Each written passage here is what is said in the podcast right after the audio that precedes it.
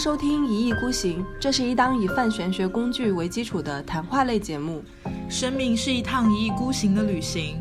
二零二零年，希望我们可以陪伴大家，学会连结，学会抽离。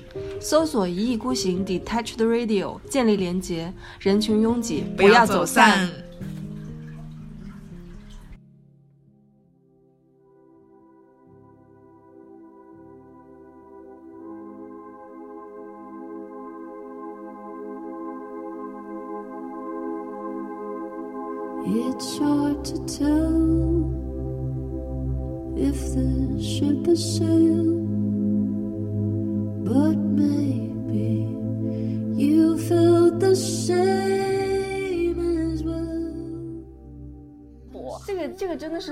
是很磅礴，这个我觉得它有点难理解，就是你可能就是一开始从一宫你是思考自己跟自己的关系，对，或者是你到了那个七宫，你思考你跟伴侣的关系、亲密关系；你到了十宫，你思考你跟社会的关系，嗯。然后到了十二宫，你就会思考你跟宇宙的关系。啊，对啊，是啊，是就是越来越宏大，你自己越来越渺小，宇宙越来越大，就那种感觉。所以十二宫位其实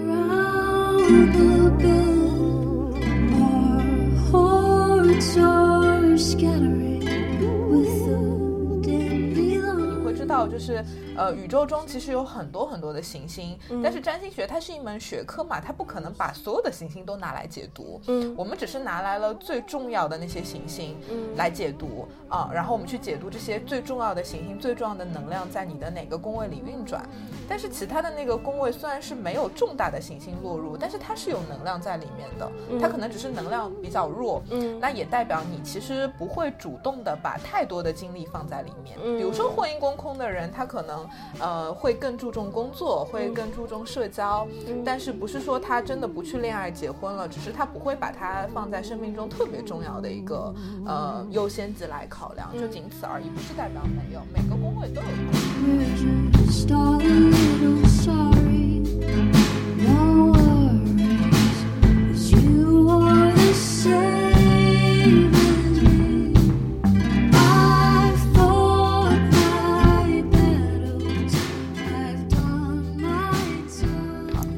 家好，我们是一意孤行，我是小林。我是贝拉，我们今天呢，想给大家呃，就是做一个进阶性的科普。我们今天来讲讲十二宫位。对对对，因为之前就是有听众朋友们反映，就特别想听我们开这种比较专业的这个星盘的知识的解读，然后有人说想听十二宫位，有人说想听那个三王星专题，三王星专题，对，然后有人说就是想听就是星座的深度解读，嗯。然后就觉得哇太多东西要录了，所以我们呃综合考虑，我们就是打算这一期我们应该会分两次的节目吧，因为内容会比较多，来讲十二个宫位。嗯，呃，我们就是一开始之前，我觉得就是我可以给大家分享一下之前那个我跟贝拉第一次见面的时候，嗯贝拉她跟我解释十二宫位是什么，那个是那个大概是三年之前的事情了，但是我到现在还是记忆非常犹新。嗯对。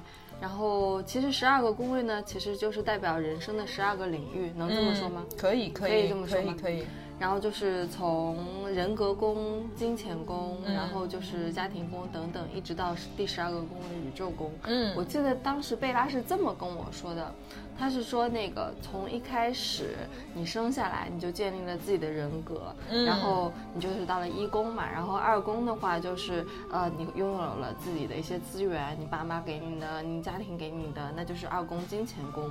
到了三宫呢，你就是从嗷嗷待哺的一个婴儿到你能发展出来，你就是能用你的感知力去收集一些信息，就是三宫。心智的发展，心智的发展，嗯。对，都就是交流宫，嗯。然后再到了第四宫嘛，就是其实是家庭宫，嗯。然后你开始原生家庭也好，对你有一定的开始产生影响，对，或者说在一个环境里面去开始确立自己的身份了。是的，嗯，然后呢，再到呃恋爱宫。恋爱宫，对，嗯那长大了。长大了 嗯。要谈恋爱了，嗯。谈恋爱呢，但这个时候的恋爱可能是更加 for entertainment，就是娱乐性的恋爱，就是大学时代的那种恋爱的感觉。是的，是的，嗯。就是就是荷尔蒙，就是呃，对，娱乐快乐，快乐的恋爱，嗯嗯。然后再到奴仆宫，奴仆宫可能大家要工作了，要工作了，对，其实奴仆宫大家听起来可能觉得很可怕，那其实、嗯。实际上它其实就是一个呃偏琐碎的一个宫位吧。对对对，就是跟日常生活比较接近的那种工位。对，嗯，然后比如说你们跟就是出去跟快递员的关系，跟上司的关系，跟同事的关系，跟同事的跟邻关系居的关系，对对对，这都嗯是奴仆宫。其实嗯它有的时候也会影射到你工作方面。嗯会，对，然后再到七宫，七宫就是婚姻宫。好啦，嗯现在要认识一个比较好的异性，然后觉得双方都不错，要结婚啦，建立一个嗯更深、更深层次的亲密关系啦。对，就是到了婚姻宫。宫，嗯，到八宫呢是死亡宫。对，死亡宫，死亡宫，贝拉老师，我一直不是很能那个特别非常直白的把它说出来，是不是？其实是，呃，到了你建立到了八宫的时候，你其实是更加去呃深刻的领领悟死亡跟生、死跟生的一个关系，因为这个时候你可能身边有一些朋友、亲属什么的，他们也。呃，因为一些无常的一些事情可能会结束生命，然后这个时候你其实是会思考一些生跟死的一些哲理，可以这样理解啊，对吧没问题啊，可以这样理解。那跟性有关系吗？有关呢，其实就是一种更深层次的你跟他者的一个互动嘛。嗯，就不仅是只是我们泛泛之交、快乐吃喝玩乐就好了，嗯可能我们体验彼此人生的困难、死亡，或者是很亲密的那种状态。嗯，嗯，然后呢，再到呃旅行宫。旅行宫，嗯。对，九宫就是旅行宫，要打开自己的世界，对，然后出去嗯。看看。然后这个我我觉得其实不一定指的是，呃，就是物理上面的一个旅行吧，对，精神上的旅行也算，也算是吧。对对对，然后再到时工就是事业工，嗯，就是事业工，我觉得是更加偏 social identity，就是怎么说呢？就是你在这个社会上面，别人觉得你是一个怎样的一个人。对对，或者说他超离了普通的我只是事务性的工作，嗯，他更多可能跟你的一种理想价值绑定在了一起的那种感觉。对，嗯他比如说就是。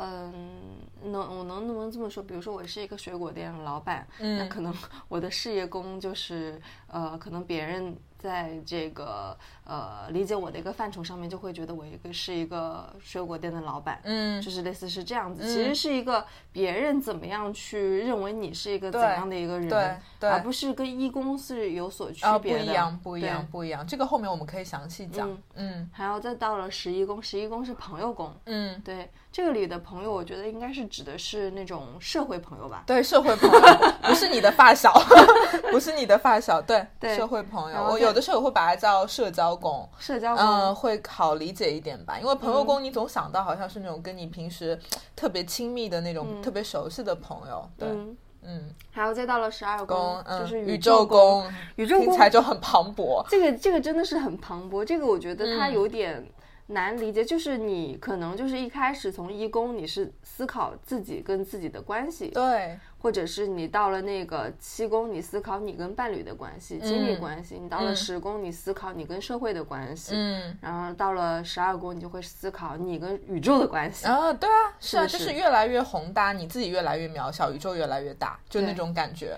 所以十二宫位其实从刚刚我们开始叙述的，就是从人一开始生下来，一直到嗯。你思考跟自己跟自己的关系，自己跟家庭的关系，自己跟嗯。工作的关系，跟伴侣的关系，跟旅行的关系，跟嗯。事业的关系，跟社那个跟社会的关系，然后嗯。再到跟朋友的关系，然后最后再到自己跟宇宙的关系，其实是一个从生到死的一个 轮回，然后再重生是吗？对对对对对对对，呃，就对小林刚那个说的特别好，因为这个可能这个不是在书里、内在天空里有的是吗？这个是你是我自己总结的。不是那个这这个这一套是那个时候我我我们第一次见我们第一面的时候次见面跟你讲的时候你是这么是跟我说的，嗯然后呢，我们不是要录十二宫位嘛，我这个记忆又翻出来了，就是嗯我因为因为那个时候给我留下了非常深刻的印象，所以我就嗯一直记得你跟我说的这套逻辑。我我已经你是第一次听吗？到我没有第一次听，就 是我在想这个逻辑是我自己看书看到的，还是说我自己做了一阵咨询以后自己摸索出来的？但我现在听觉得太有道理了。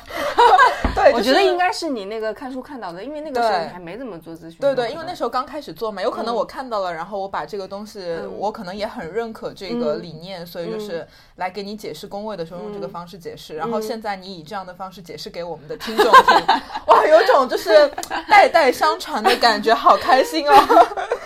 好，我们从这边可以跟那个听到这边，可能有一些听众就会问啊，十二宫位是怎么样形成的？它的原理是什么？对，所以我们现在要进入那个非常专业的也不能算天文学知识吧，跟那个会有点关系。嗯就给大家科普一下，就是因为很多人会问嘛，啊、真的是我前两天就是我们上次呃录节目的嘉宾菲菲，嗯，他就问我说，哎，为什么有十二个星座？哦，为什么有十二？哇，这种问题太难回答了。为什么是十二不是十八呢？，对，为什么？然后这个十二星座到底是谁制定的？我也不知道。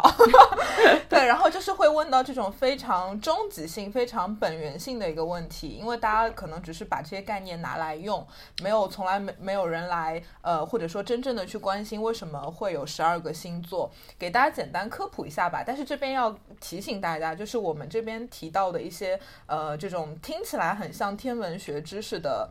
东西其实并不是真实的天文学。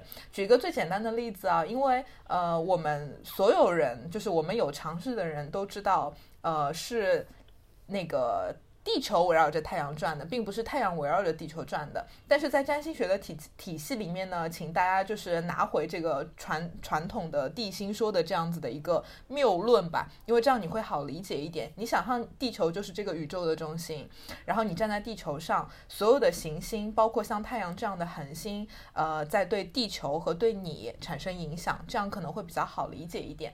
好，然后我们现在就站在这个地球上，我们这个地球在中心，然后后呢，太阳啊、月亮啊、各种行星啊，就开始围绕着地球各种转。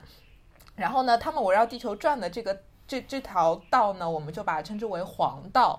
黄就是黄色的黄，道就是道路的道。然后呢，这个黄道因为它上下会有一些度数的那个，它不会是在一个平面上运转的嘛，它会有一些度数的呃起伏，所以它所以呢那个道呢就叫我们把它称之为黄道带。嗯对，然后这个黄道带是三百六十度嘛，嗯我们把它均分为十二个部分，然后嗯每个部分三十度，每一个三十度就是一个星座。嗯所以，呃，星座的这个理论或者说这个概念，其实起源于是地球跟整个呃宇宙的一个关系。嗯所以这样来了一个十二个星座。嗯，那三十度是谁规定的呢？嗯、因为一个圆是三百六十度嘛，嗯嗯就乘以除以十二嘛。可能就是当时的一个创造者，或者对，当时的创造者，我们也不知道这个源头到底是在从谁那里来的，不可考。然后嗯我觉得也没那么重要吧，所以大家就把它接受下来就好了。嗯嗯，然后呢，就然后接下来我们会提到宫位的概念。嗯宫位呢，其实也比较好理解，就是除了这些行星会围绕着地球转以外，地球不是还是会自转嘛？嗯所以宫位其实就是地球自转，然后跟各种行星之间产生的这个区域的一个嗯关系。嗯所以就形成了宫位、嗯啊。然后呢，宫位和星座的差别是，宫位不一定是每个宫位是三十度的，宫位嗯是有大有小的，嗯它会根据这个各种情况的影响而有大有小，所以哎所以它不是等分的。所以我有个问题，就比如说嗯每个人的宫位大小，其实根据他的一个出生时间以及地点就会不一样。对比如说有的人的宫位，比如说一宫就是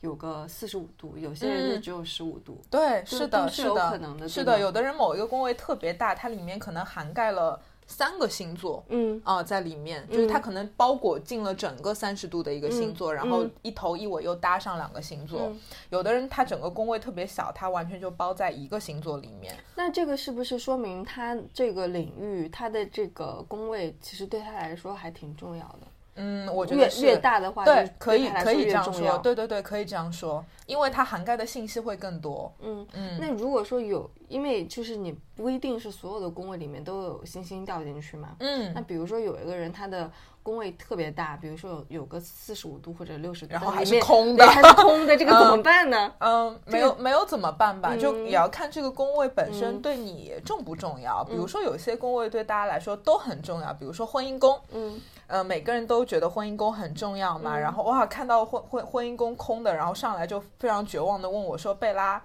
我是空的，说明我这辈子结不了婚吗？嗯就是很多人都会有这样的疑惑，其实真的不是这样的，嗯就是因为如果大家对星盘有一点点了解，或者是熟。认真的听了我们第二期的节目，你会知道，就是呃，宇宙中其实有很多很多的行星，嗯。但是占星学它是一门学科嘛，它不可能把所有的行星都拿来解读，嗯。我们只是拿来了最重要的那些行星嗯。来解读啊、然后我们去解读这些最重要的行星、最重要的能量在你的哪个宫位里运转。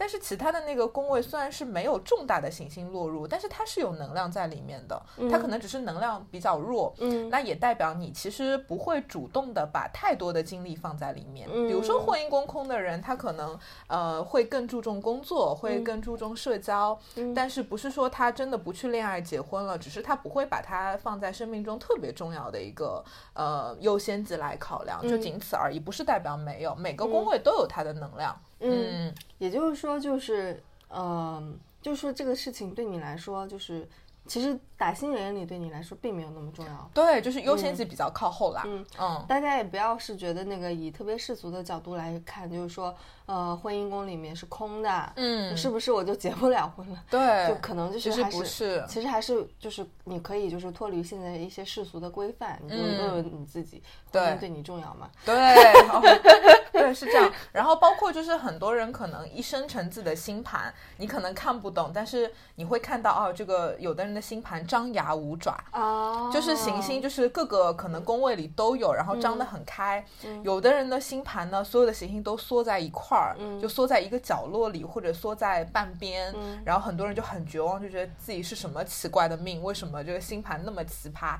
其实并没有那么奇葩啦，只是说你可能呃更愿意把你的精力集中在某几个领域去做。那那些比较张牙舞爪的人呢，他可能就是会把他的精力铺开来。嗯嗯，就是我我后来就觉得可能是八字里可能食伤比较重的人，可能就比较张牙舞哦爪，是吧？我觉得是因为嗯你可能想要的东西比较多，比较贪心，嗯嗯，贪玩贪吃或者是干嘛的，所以你可能就比较张牙舞爪。嗯你反而看到那些就是。比如说八字里看起来很专注的那种人，他的星盘可能真的就是缩在一块儿的，嗯。他就会在这个星盘能量特别集中的领域做得特别好。嗯。那其他部分呢，他本身就没有那么在乎啦，嗯。所以他不会放很多精力进去，所以本身就是没有好坏之分。嗯嗯嗯，那那个贝拉老师，就是你要不要跟我们大概说一下那个子午线还有地平线，嗯。然后所形成的四个四块披披萨饼吧？然后嗯就是说星星掉在上面、下面、西边、右边、可以西边、啊东边到底有什么不一样？可以啊，就是我们再回到之前讨论的那个嗯话题，就是星座和宫位的差别。宫位我跟大家讲过，它是由于地球的自转而产生的。嗯那大家都知道，地球自转一圈是一天嘛，二十四小时嘛，嗯对吧？就太阳上升又掉下来了，所以嗯其实星盘就是一个，就是就是。人就像人的一天，就嗯像二十四小时，就像人的一天。所以小林刚刚举的那个，一上来讲了一长串的那个，从一宫到十二宫，跟这个也很像嘛。嗯你出生了到你死亡了，太阳升起了到太阳落下去了，其实就是这样的一个状态。嗯然后呢，星盘大家就是会去想象它是一个披萨饼嘛，嗯然后呢，我们就把它，呃，就是横着切一刀。竖着切一刀。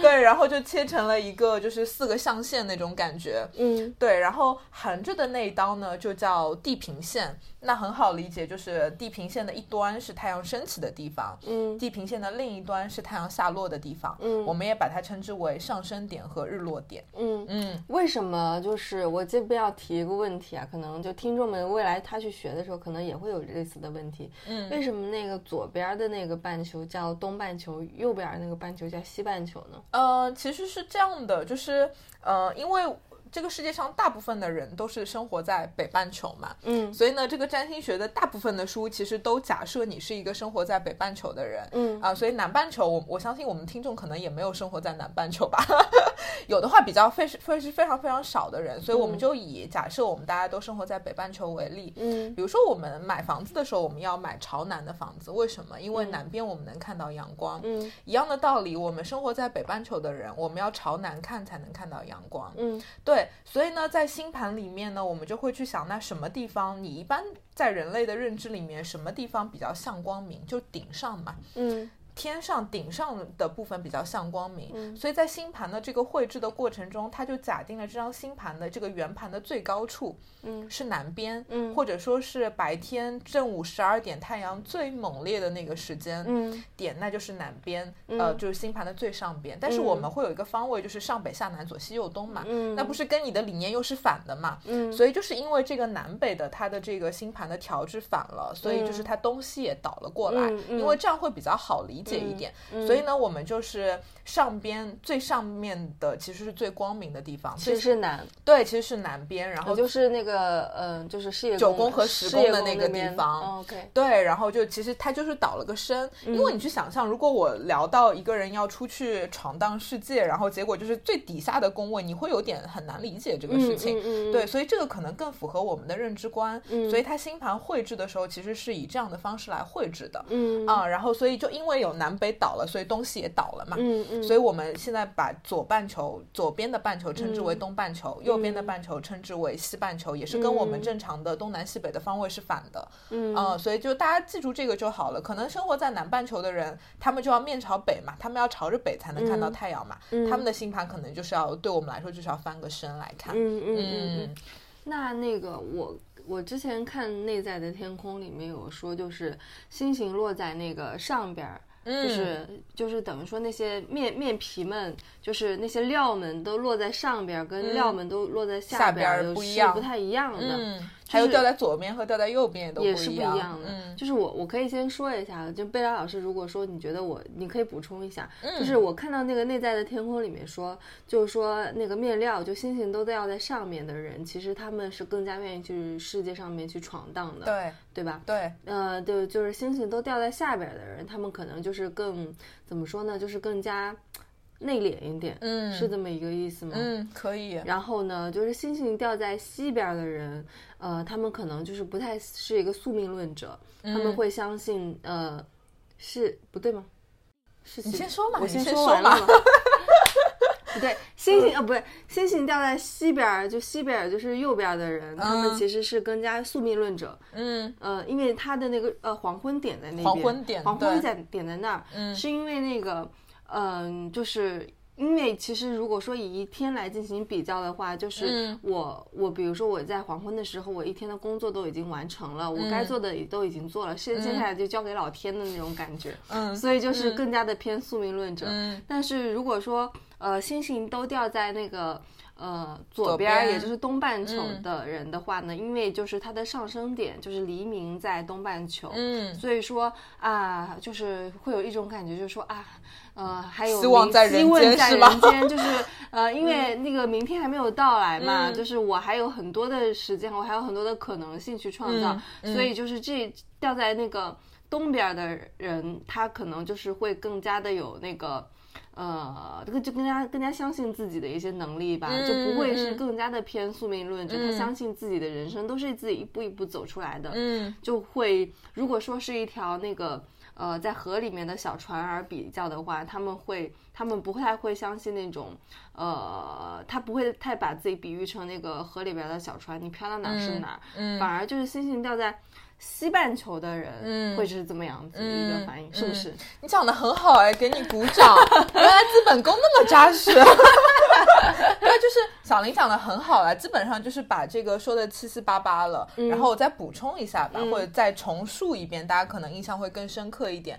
其实上下半球会比较好理解啦，就上边的人就啊觉得这个人比较像光明嘛，嗯、这个人确实他比较外放，但是他不等于外向。嗯嗯，因为外向听起来更多是一个形容词。嗯，我们说到外向的时候，会觉得这个人很热情，什么很阳光、很直接。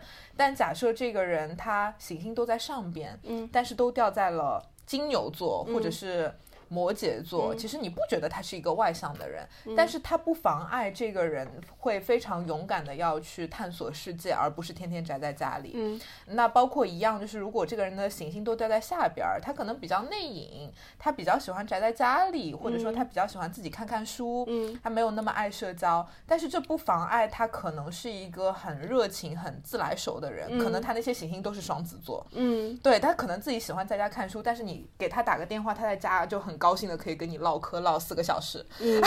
对，其实这个是呃宫位和星座的一个差别，因为我们现在在讲宫位嘛，所以嗯大家就是一定要把它跟星座区分开来，嗯。它不等同于星座的一个嗯。表现状态。那么左边和右边那个，哎其实小林讲那个宿命论者，其实我一般不太会这么讲，嗯。嗯，我可能更多会用那种呃用一个听起来更心理学的词汇，叫嗯。自我导向和他者导向。哦，嗯，嗯因为这样会更好理解嘛。嗯然后左半球就东半球的人比较自我导向，其实嗯跟你说的那个很像，因为自我导向的人他比较相信自己，嗯他可能就会觉得我我一定要通过自己的努力、工作、学习、事业也好去。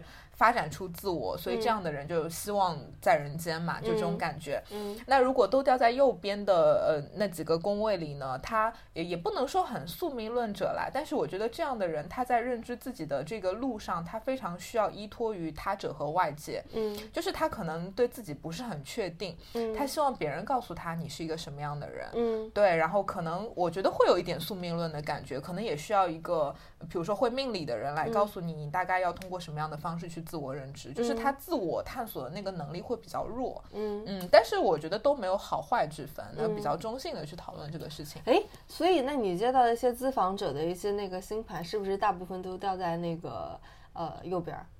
也没有，但是我的感觉真的是那种比较不平衡的会很多。啊，就是那种你经常看到，因为按理来说，就是你呃不平衡和平衡其实还是比较等叫什么均等的分布的嘛。嗯但是确实我的咨询者，我觉得更多都是那种特别偏的那种怎星盘么样。去平衡平衡去或者不平衡？就是我会觉得比较张牙舞爪的，相对来说会平衡一些。嗯嗯，但就是嗯你缩在一块儿的，明显就是不平衡。就是所有的星星丢在都丢掉在二三宫什么的，对这种就是但是神就是我我觉得就是可能有一个我我没有做过严格的大数据的分析，但是我自己的一个印象里面可能会跟你的想象不一样。我的咨询者大部分的人都非常自我导向，哦，是吗？就是那种行星都堆在左边，哦堆在什么十一、十二，或者是堆在一二的人，哦我觉得是占大多数的。哦哦呃，哦，就是在不平衡的星盘里面，他们占的更多。嗯，对，然后所以我觉得这个结论还挺挺神奇的，就是这样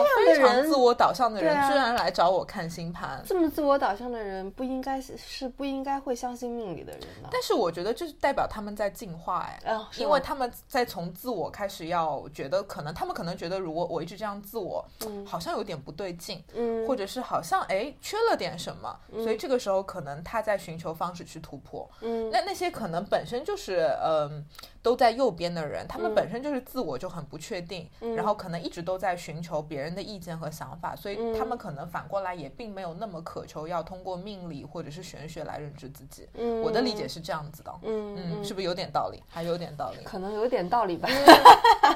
好吧？我觉得其实是有道理的，就是我觉得那些那个可能星星都都在右边的人，他们嗯可能就是从小到大一直在寻求帮助吧，对，就是他不差你这一个。对对，或者说他就是非常想要听别人对他的见解，就是你、嗯你觉得我是一个什么样的人，他非常仰仗这个事情，嗯对他习惯了嘛，他人生就是这样子嘛。嗯我觉得这样的人反而应该就是。发展出一种人格，就是我不要那么在乎别人对我的评价，我就是相信我自己。嗯所以这种情况下，他们可能不那么仰仗于一个所谓的命理师来给他们一个说法。嗯，好，那接下来我们就给大家大概逐个逐个的去解释一下十二个宫位分别是代表了什么。听起来是一个非常庞大的工程。对 因为每个宫位有很多很多东西可以给大家讲。嗯然后我们我跟小林就商量了一下，我们准备三个三个来。嗯啊、就是其实是因为就是我们一上来就跟大家讲嘛，这个子午线和地平线把这个一块披萨饼。呃，切成了四个象限，嗯然后我们其实可以把每个象限理解成是一个完整的一个领域嘛，嗯然后呢，这每个象限里其实是有三个宫位，嗯啊，这三个宫位其实它是有关系的。占星学的专业术语就是这三个宫位按照顺序，比如说一宫、二宫、三宫，嗯它们分别叫角宫，就角落的角；嗯序宫就是继续的序，和嗯果宫就是嗯结果的果。嗯那就是很好理解，就代表着开始、嗯进程和结束。嗯啊、所以就是每三个宫位呢，我们可以把它联系起来一起看，这样可以加深大家的一个理解。那么一宫代表了什么呢？一宫就是人格宫，它的那个对对应星座是白羊座，对应的嗯行星是火星。嗯，对，然后呢，就是书上面会说它是其实是它的领域呢是其实是建立一个个人的身份感。嗯，对对对，就是一宫，我们把它叫人格宫，或者是一个跟自我息息相关的一个宫位，就是大家可以理解成就是。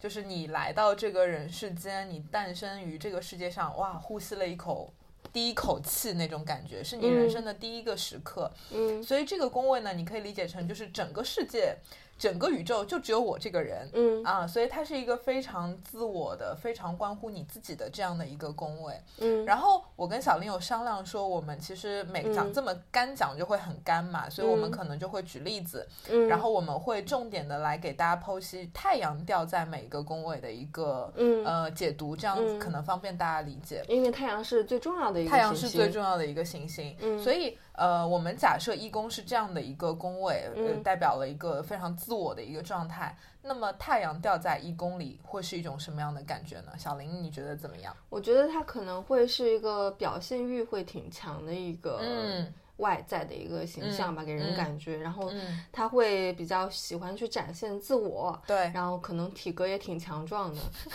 是怎么得出体格强壮的这个？因为因为因为太阳就能量很强嗯嘛，一宫的能量很强嘛，嗯对，它嗯就与生俱来那个宇宙给他的能量嗯就是很强，是可能他心身体也会好一点吧。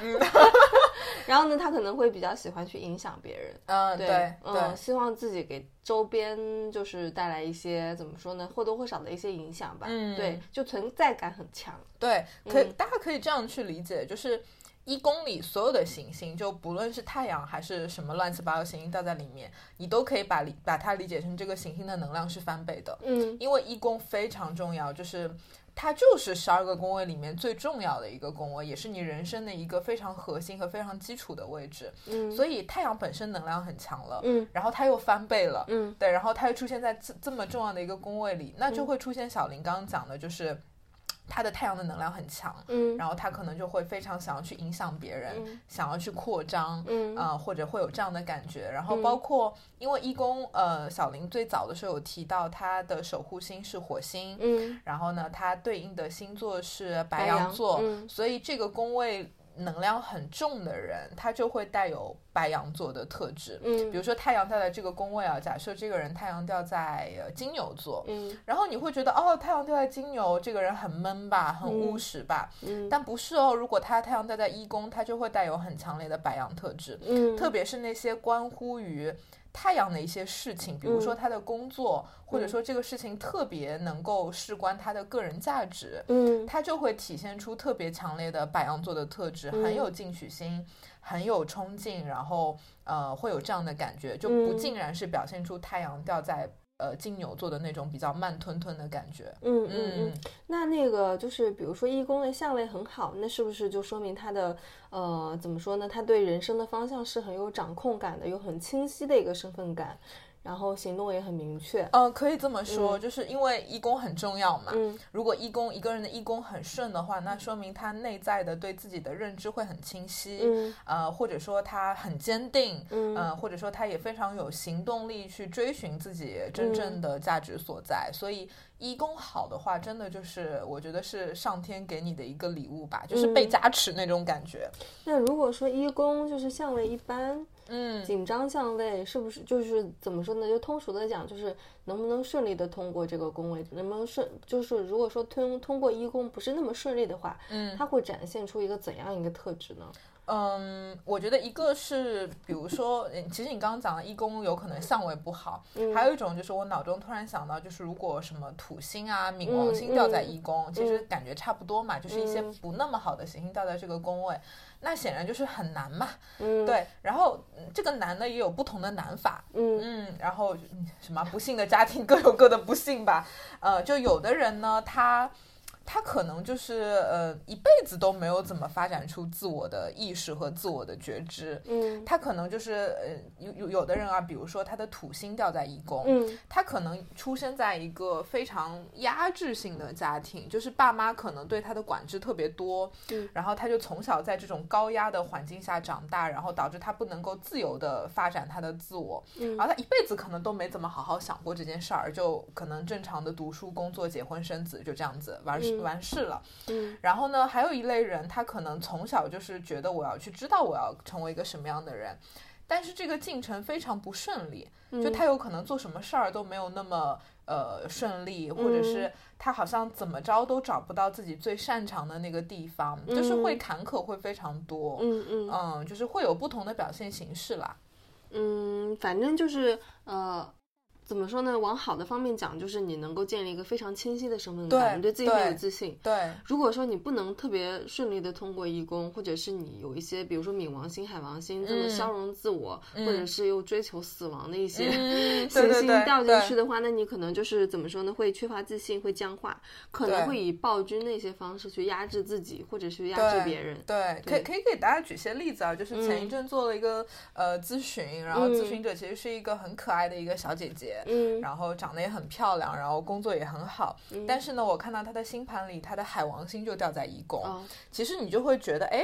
就是按照我们这个传统的解读，海王星是一颗，这这里给大家补充一下，就是你们可能不了解，就海王星是一颗代表着消融自我的行星。嗯然后呢，就其实这是很多学占星学的人一开始觉得很难解读的点。嗯哎、海王星要消融自我，掉在一个要建立自我的宫位，天哪，我应该怎么解读呀？嗯 就是感觉很矛盾嘛，因为不像你觉得，哎呀，太阳、火星掉在这个宫位就很搭，嗯气质特别搭，你就很好解读嘛，嗯就是很追求自我的身份啊。那这种相处的时候怎么去解读？嗯其实也很好解读啦，因为呃，比如说像那个小姐姐，她其实就是会。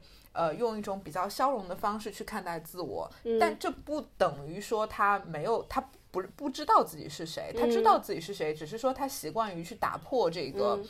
呃固定的一个边界吧。比如说，他就是特别爱喝酒，嗯。然后呢，他，但他喝酒不是说喝到就是我不好好工作，嗯。他用喝酒的方式来树立一个自己的人设，嗯。就他身边所有的朋友都会觉得这个这个女生就是很非常非常仙气，因为他天天喝酒嘛，喝得醉醺醺的，嗯然后呢，可能就经常会输出一些很有意思的话语，嗯然后这其实反而也帮助他可以很好的做工作，对吗？嗯也不是说你一定要很清晰，所以他就会很典型的用一种非常艺术的、非常嗯消融的这样的方式来看待自己。他不觉得我的人生只能有一个固定的身份，嗯嗯，然后他可能就是会比较喜欢一些呃有艺术感的东西。那大家知道艺术这个东西本身就没有什么边界嘛，嗯。所以这样的人，呃，如果我来解读的话呢，我可能会觉得他会习惯于用一些更艺术化的、嗯更不那么僵化的、固定的、有边界的东西来看待自己。哎，那那些艺术家的那个星盘，是不是他们就有可能啊，就是一些比较消融自我或者比较艺术的行星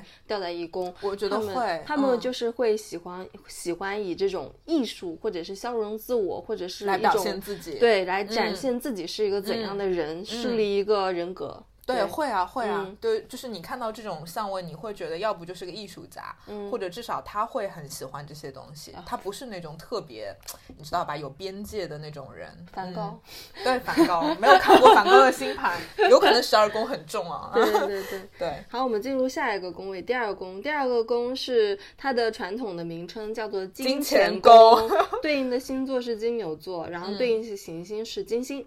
对然后金钱宫一说到这个宫位，可能大家都会觉得这是一个很贪财的宫位吗？实际上有可能是不是的，要从更客观的角度去看。对，对吧就是这个宫位呢，呃，大家怎么来理解？就按照我们那个人生成长的轨迹来解读吧。就是，嗯呃，就是这里要提到一个人叫荣格，就是嗯哎，虽然不是一直想提到他，因为你知道占星学里有一些呃搞搞搞学术的人，他们其实没有那么喜欢荣格。嗯为什？么？因为呢，他们总觉得，因为荣荣格我们之前有提到过嘛，这个人神神叨叨嘛，嗯晚年的时候搞炼金术啊，啊然后搞搞占星、搞嗯占卜什么的。然后呢，但是因为荣格很有名，所嗯以有一些人就会觉得啊，因为有有荣格这个大心理学家来给占星学背书，然后嗯哇，占星学多么多么牛逼，嗯或者怎么样啊？我我非常不认可 这个理论，因为我嗯觉得占星学自有它自己的逻辑啦，嗯只是荣格恰好踏入了这条船而已。但是他讲他有一些就是用心理学的方式去解读宫位，我觉得很很有呃参考价值。比如说，他提到他说他讲到一宫的时候，他说一宫就很像是一个人诞生时候的那种无我的状态，嗯。就是你都没有意识到自己是一个分离的个体，就像我们嗯。刚刚讲的，你来到世界呼了一口气，然后你觉得嗯。整个宇宙就只有你自己，嗯。会是这样的一个状态。嗯。但是到第二宫的时候，你开始进化了嘛？嗯。你开始能慢慢的察觉到自己的一个身体，嗯。你能能感觉到自己身体上的东西了，但是还没有发展到心智。嗯。所以这个宫位呢，就会跟身体这种物质或者是嗯更呃实体化、客观化的东西相关。嗯，对我有的时候也会说二宫嘛，二宫是一个比较务实的一个宫位。嗯嗯，因为他关注的东西没有那么虚，他很实在啊。嗯比如说，就是他的名字金钱宫，那显然会跟金钱呐、嗯。财产相关。嗯那么我们再往放大了讲，它可能也跟人的一些物质啊、嗯。安全感啊、资源资源呐、权利呃，权利啊、工作，对，其实都会有一些关系。但是嗯。他的工作可能就跟十宫的那个工作会有点不一样。嗯。我们等下讲到，我们我们可能十二个宫位讲完以后，我们会串着来给大家讲，嗯。因为不是说一个宫位就只掌管工作，那嗯。个宫位掌管感情，可能事实上有好几个宫位都跟工作有关，嗯。好几个宫位都跟感情有关，但是他们嗯。本身是有差别的。嗯嗯。嗯，然后二宫呢，它就是相对来说是一个比较基层的一个这样的一个位置，嗯对。然后比如说我们可以举一些例子，就比如说太阳掉在二宫的人，嗯呃，你不能说这个人贪财啦，嗯，但是这个人一定是一个相对务实的人。嗯就是他在开展自己的人生旅途的过程中，他可能也会去探索世界，会冒险，但是他一定要有一个稳定的根基。比如说，嗯我要赚到一定的钱，我要给自己买了一套房子以后，我才去做那些好像很冒险的事情。嗯他不会说我。我贷款，我负债，我要出去旅行，嗯或者是干嘛的？就是他很看重那个很基础的嗯。那个东西。就比如说，包括有的人，呃，举个例子啊，金星掉在二宫，嗯因为金星我们的时候会看感情嘛。嗯那如果一个女生金星掉在二宫，我可能会说，就是对她来说，考量一段亲密关系，她可能会很在乎那个物质的基础。嗯，就她可能不是一个纯柏拉图理想派的这样的一个人，嗯她会觉得我们俩要长久的呃维持一段婚姻，我们必须要有一个很稳定的物质上的基础，她会很看重这个东西。嗯对，所以就是二宫重的人呢，我觉得还是挺实在的，嗯挺务实的。对，也嗯不能就就这么笼统的说这个人爱钱吧。就是他可能就是要追求一种安全感。对，那那么这个安全感的来源可能不是来自于他人，而是来自于一些客观的存在的事物，比如说像资源、对金钱、对地位、权利什么对的。对你不可能就是就是对于二宫的二宫，就是太阳掉二宫的人来说，就是你你让他像那种艺术家一样，嗯。然后就是倾家荡产，然后去嗯、追寻那个东追寻自己的嗯梦想，可能这嗯个对他来说是很难的一件事情。可能对。他有这样的一些梦想，但是这个对他来说就是很难，这不是他要发展的一个逻辑。对。比如说像那个那个叫什么，有一个画家，然后就抛妻弃子，月亮与六便士嘛，对里面的那个画家，嗯然后去一个岛上面开始进对行画。画画对，对这不太嗯可能，嗯对，不太可能。嗯，然后可能对他来说，他是要去那个。呃，就是探寻自己、探寻这个世界嗯的前提是，他要在上海拥有一套房子。对。然后我有的时候也会就是比较呃好理解一点，我会说这个宫位有点像正财。嗯，因为有嗯财分什么正财、偏偏财嘛，我觉得嗯它有点像正财。嗯。正财的意思呢，就是说，就是你需要通过自己的呃付出、呃勤勤恳恳的工作换来的钱，所以它相对来说比较稳定，然后你嗯。自己比较好把控。嗯。然后也有一些人，如果你这个工位能量重呢，我觉得他可能也会做一些更偏资源性的一个工作吧，就他的工作可能会跟很多的资源打交道，嗯。呃之类的。然后也会有一些比较好玩的一些嗯一些配置啊，比如说我们再拿海王星说事儿，嗯，如果一个人海王星掉在二宫，他会是什么样的？我天哪，太难了！我你也考我一下，我想想看，嗯想想看海王嗯星掉在二宫，嗯，那他会花钱花的很厉害吗？呃 也不是，也我觉得不是，也不是，我觉得他可能嗯，海王星掉二宫真的好难啊！以一种消融自我的方式嗯去建立金钱上面的联系，嗯这个真的是很难理解。我还挺喜欢你刚说的花钱花的很厉害那个 点，就是因为就星盘有的时候解读吧，就是有的时候就很绕嘛。嗯然后你刚那个直觉性说出来那个话，我觉得挺好玩的。我就想插到一个好玩的一个点，就是有一次我跟我的好朋友叫 Ricky 聊天，嗯然后那个时候就我在教 Ricky 学八字的时候，就拿了小林的八字给他学。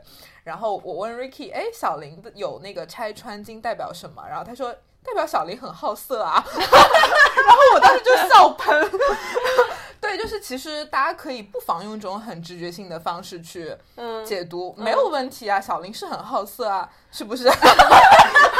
Ricky 他也是拆穿金，他是他是代表了什么呢？Ricky 没有拆穿金，没有好不好哦，他白蜡金，他是白蜡哦，金，对对对对对，代表他实际上是一个蜡，不是金。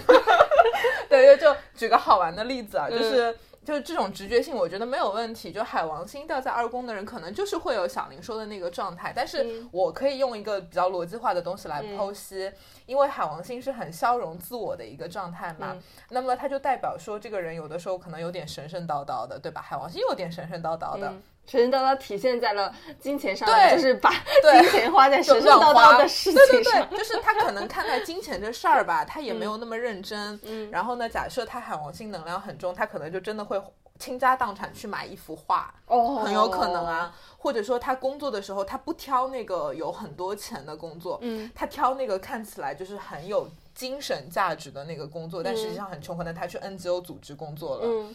对吧？就一个月就两千块钱，对他可能会是这样的状态，所以嗯你那个解读不不不一定不对，只是说嗯。你可能跳过了中间的逻辑，直接得出了结论。哎，那如果说安全的通过了金钱宫，也就是相位很好，相、嗯。相位很好的话，那是不是就说明他可以对呃，就是怎么说呢，可以进行有效的一些资源管理，嗯对吧？嗯就是能够通过发展自我获得一些自信，可以通过一些嗯具体的自我调整什么的。嗯那如果说他的相位一般很紧张，那是不是就等于他会认为就自我价值就等同于财产价值？会啊，会吧会比较守财奴啊，嗯或者说就是为了钱，他放弃掉很多东西。对，嗯然后会对恐风险比较恐惧，因为他就是要那个安全感嘛。嗯，然后也会就是呃太关注物质安全，从而限制自我的生活。会会会会，对吧？对，就是过度发展了这个宫位，对或者是它能量太重了，卸不掉。嗯，现在用的词感觉就是很混乱，因为贝拉老师最近一直在看八字，所以嗯就是那个有的时候蹦出来的词就是非常八字体系的。能量太重了，卸不掉，对，能量太重要用。史商来卸一卸。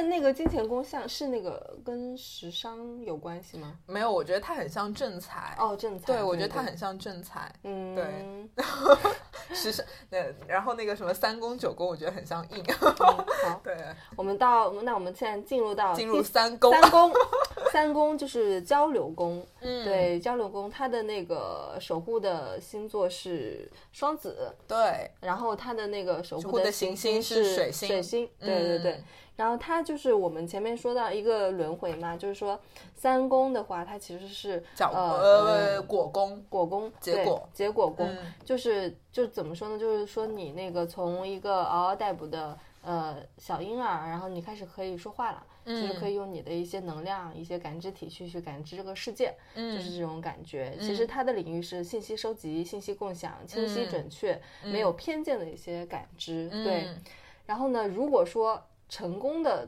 哎，我我我其实认识一些三宫很重的人，嗯比如说我，你认识你自己，好好棒哦！你是苏格拉底。比如说我我可能我可能我本人就喜欢比较喜欢收集一些信息，你超能收集信息。就是就是好像很多很多一些，比如说我之前推荐那个翻转电台给你，啊对对对我就我我觉得我有一种天赋，嗯这块儿就是我嗯能够很快的判断这个信息是有用或者是没有用的，嗯我能一嗯眼就鉴甄别这个是好好货还是这是一个烂货，对，就是超快，就是一目十行，然后刷刷刷刷刷，然后就搜了一，就是发那种最有用的东西给你，对，超厉害。然后这个能力是我恰恰好缺失的，因为我三宫是空的，然后小林三宫超重，我三宫好像有 金星、水水星都在里面，而且是很好的行星掉在里面。对。就你就适合干这行啊，你就适合去做什么间谍啊，然后间谍、哦特工。特工啊，对对就这种感觉。哎，我我嗯真的，我上次不是跟你出去旅行的时候，我就是很很就是有很多的一些碎片化的一些信息，对他们看起来没有什么意义对你来对说，对，但是我不知道为什么，我就是有那种呃能力，或者是就自然而然的，就是能感觉那些事情。比如说我们之前不是说过吗？嗯，就是说那个，比如说我们之前在那个英呃英特拉，然后哎，科英布拉科英布拉，嗯然后那边碰到一个女的，哎，我觉得我们上一次在那个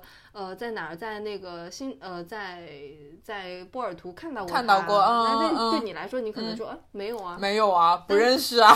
那我对我来说，我觉得对他看到过什么，嗯我可能会比较擅长把一些碎片化的信息给连起来，对，就是那种感觉，对对，特别，我觉得是一种非常主动的内驱的潜意识的对于呃一些知识和信息的渴求。嗯，对，我觉得体现在小林身上是这个样子，然后有的人身上会不一样。比如说，我有见过一些案例，男生，嗯然后呢，他的好像是我记得冥王星，呃，什么天王星，就这种能量特别强、特别锐利的行星掉在三宫。嗯然后我当时看到他的这个星盘，会觉得哇，天哪，他的人生梦想可能是做个侦探吧。嗯。就我也不知道他是干什么工作的，然后就跟他那儿聊，嗯。然后结果没想到他真的跟我讲说，他以前就是，他就觉得他特别喜欢看侦探小说，嗯。然后他也觉得他自己这方面的那个逻辑和敏感度特别强，嗯。但是无奈就是国内没有特特别正统的这样的工作嘛，嗯嗯嗯，然后他他就说他真的人生的志向是做这个，他嗯。特别有天赋在这个上面，嗯。所以在男生身上可能就会体现出那种他们这种抽丝剥茧的能力特别强，嗯。然后包括有一些三公重的人，不分男女生，嗯。程序员，嗯嗯嗯，我有见过妹子三公很重，我想哎三公那么重，你是做 marketing 的吗？还是做干嘛的？嗯。因为你会想到交流嘛，然后结果他说他是做程序员的，嗯因为嗯。你有的时候不会往那个方向去去问嘛，因为我觉得嗯女生不大会做这样的工作，嗯嗯，他就会是就是逻辑什么会特别强，哎，那太阳如果掉在三宫，会是一个怎样的一个体现？就是就你想象太阳掉双子的感觉啊，就是、呃好奇心很重，嗯。嗯，然后就是特别能叨叨，就是比较能说会道，嗯啊，然后呢就是嗯。给人的感觉就是会呃好奇心很重，好像每个东西都会理都会学到一点，会那种感觉。然后比较爱沟通，嗯，呃，言语逻辑能力会比较强。是不是也是会特别会呃说出自己对时事的一些看法，会啊，就对爱评论嘛，爱评论，对，爱表达，爱表达，嗯，对。，会有。那那那我其实我觉得有的时候，如果说三宫的能量过于重的话，那可能就是他会对一些过于依赖信息。会甚至会发展出唯逻辑论，就是他会很在乎逻辑这个东西，然后就会、嗯。就非常笃信理性，嗯。过于理性。我觉得、嗯。就是这种人，他有可能他根本不相信占星学，觉得这嗯。简直狗屁，什么东西，嗯 他不在我的逻辑里。嗯。啊、会有这样的特质，过于嗯。过于仰仗自己的理智和理性，嗯。会有这样的状态。所以就是呃，如果相位一般或者比较紧张的话，他其实是会有一种过度注重一些言语的技巧，嗯，然后呢，就是对于对于呃，就是挺就是过度戒备吧，就是嗯。想急于保护自己的一种对世界观。对，然后比较的唯理主义，嗯然后呢，就是会阶段性的时间浪费，然后也会比较混乱，嗯这个是他的一个体现嘛。那如果说呃这个三宫你发展的比较好的话，你其实就是这个人其实是可以就是综合起来的，愿意去包容，那其实嗯他可能会更加愿意去呃忍受模糊的一些不确定的感知，会对发展出一些种他自己的语言心智去嗯探索这个世界。对，其实就是说，呃，你从世界上面，呃，这个世界上面获取的一些知识，它其实是很客观的。嗯如果你发展的好的话，你会发展出一套自己的一个体系，嗯去理解这个世界。如果说你三宫发展的不是那么好的话，那你只是去获取一些信息，就不停的获取、获取、获取、获取。对，而且你获取到最后，就是你自己其实反而变得很狭隘。对嗯，因为你只是获取，你不消化，你不输出或者干嘛，你只是不嗯停的搜集信息，对，那你就你的、你的那个宇宙，你的小宇宙可能会就被很多反而信变得很息狭隘你。就会被很多信息填充，嗯你填充填充，你吸收你吸收，你也不知道它到底最后你也不知道它到底是什么意思。对，对，你就没有失去了自己的一个主轴心。嗯我觉得我我真的我觉得现在看有一些人的一些朋友圈，他们发的一些东西。我就是想，他们不停的在转发一些文章，就是你嗯真的知道那个文章里在说的是什么吗？嗯你真的是嗯认同吗？如果哎说到这个，我很想补充，就我在跟嗯我的朋友聊，就是我们会讲到说，就是有一些什么心理学书很火嘛，什么嗯乌合之众、巨英国，嗯然后呢，你会发到发现，就很多人转发那个文章，那个文章可能但但凡谈到点那种群体的，他就说，你看这就是乌合之众。嗯但凡提到点那种可能跟巨婴那个概念相，你看这就是巨婴。嗯我很想说，你有看过这本书吗？对，你知道这个概念到底是什么意思吗？我觉得这这个就很像是三公众的人，他觉得嗯我得到了这个概念，嗯我的这个逻辑是通顺的，嗯那我就是对的。嗯他会有这样的理念，他不会去揣度，或者是他去嗯真正的消化，或者是有疑惑。我觉得他嗯他会三公很重，他会体现出一种非常追求确定性。嗯但是其实知识是一个很开放的东西，嗯对他本来就是充满疑惑的，会有这样的状态。嗯，有些人可能就是说，哎，我就是今天看到这篇公众号的文章，它的标题就是很符合，一下子就是抓到我了，那我就直接转，对然后然后在里面输出一个确定的一个，哎，你看这就是什么什么，这个对世界就是这样子，太糟了，或者是干嘛的，强烈的输出这样的一个嗯。呃信息给到自己的朋友圈，让自己的身边的朋友知道他有这么一个。这有这么一个想法吧，从而嗯。树立自己的一个对外的一个怎么说呢，也不能说是权威，就是一个、嗯呃印象给别人去看到，对一个嗯形象给别人看到。嗯那实际上他对这个东西他真的去深入理解了吗？我觉得嗯未必，因为我觉得三宫，我们等一下可能会说到四宫，我觉得三嗯宫可能就是不是一个偏沉淀的一个宫位。不是，对吧就像嗯你说的，他更注重一些言语上的技巧，嗯，啊、就会会那种感觉。那其实三宫，我觉得其实它是一个应用型的宫位。嗯、对对，对只要比较偏应用型，嗯就是对我来说，我不知道我的三宫好不好，我忘记了，我的三宫应该还可以，还可以吧？嗯对你还行，因为你九宫也挺重的，所以就是会有拉扯。拉 扯 干嘛？这个词很好，好不好？会有拉扯拉扯，对对对，对，因为三宫跟九宫正好是一个一百。180一百八十度，就是对嗯冲的。对对，然后其实三宫除了那个交流之外，它会有一些别的信息，比如说它会跟你呃早期时候的学习有关。嗯因为有些人会，比如说会想看一些什么呃读书好不好呀之类的。如果这个人三宫特别混乱，嗯，他有可能就是他读书不是很好，因为它嗯会代表你小时候的一个学习的状态嘛。嗯那可能也代表说，比如说有的人海王星掉三宫，然后老老是天喜欢老是喜欢拿海王星说事儿，这样我们以后开三王星专题的时候，我们就让他先去听这一期。然后就是比如说海王星掉三宫啊，这样的人，就是我真实生活里我没有遇到过，嗯但是以前看书的时候，他有提到说。这种人的言语技巧发展的很慢，哦他有可能年纪很大的时候他才能说话。呃，对，会就是有的人开口说话很晚，或者说他一直都是说话说不清楚。嗯呃，有的人表达能力就很差嘛，嗯有可能就会跟三宫的一个状态有关。嗯，然后三三宫还跟人的那个兄弟姐妹有关，但其实对现代人来说很少了，因为我们嗯都独生孩子。嗯但是我突然想到，就是我之前做过一个生时矫正的案例。嗯嗯，我现在已经很少做生时矫正了，真的嗯很费脑子。嗯。然后他，我当时帮他找时间，因为他不不知道自己的出生时间嘛，嗯。就找到最后就卡住了，就是因为嗯没有更多的信息让我就是更精确时间了。嗯，然后这个时候他突然就是讲起他的那个兄弟姐妹嘛，嗯。他的好像是姐姐还是哥哥，就是、嗯。呃亲生哥哥。嗯。然后我是根据他跟这个哥哥，他跟哥哥之间有一个很大的一个事情，嗯，然后这个事情让我看出就是嗯最后矫正出了他的一个嗯时间。嗯对，所以这个宫位也跟兄弟姐妹有关。嗯如果有的人三宫很热闹，也能看出他可能兄弟姐妹很多，或者他并嗯不是一个独生孩子。嗯嗯，这是比较确定型的一个，可能可能在占卜里面可能用的会比较多，但是在一个嗯心理的一个剖析里面不大会用到，但是可能顺顺便这么一提。嗯嗯嗯，哎，我不知不觉我们 我们扯了多久了？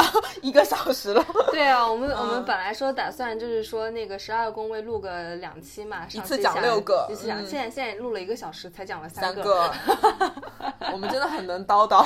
对，那我们就是要不就接下来呃下一期再录六个，然后再下一期再录个三个，因为最后三个宫位很难。讲，嗯，对对对对，超难讲。对，我觉得可以啊，嗯就是宫位我们就既然讲了就把它讲深讲透嘛嗯好。那我们就分上中下来讲这次是第一期。好。那我们今天讲的就差不多了。对。然后那个希望大家可以好好消化这个知识然后我们就下一期再见啦。嗯好拜拜。拜拜。They were just around the hearts are scattered.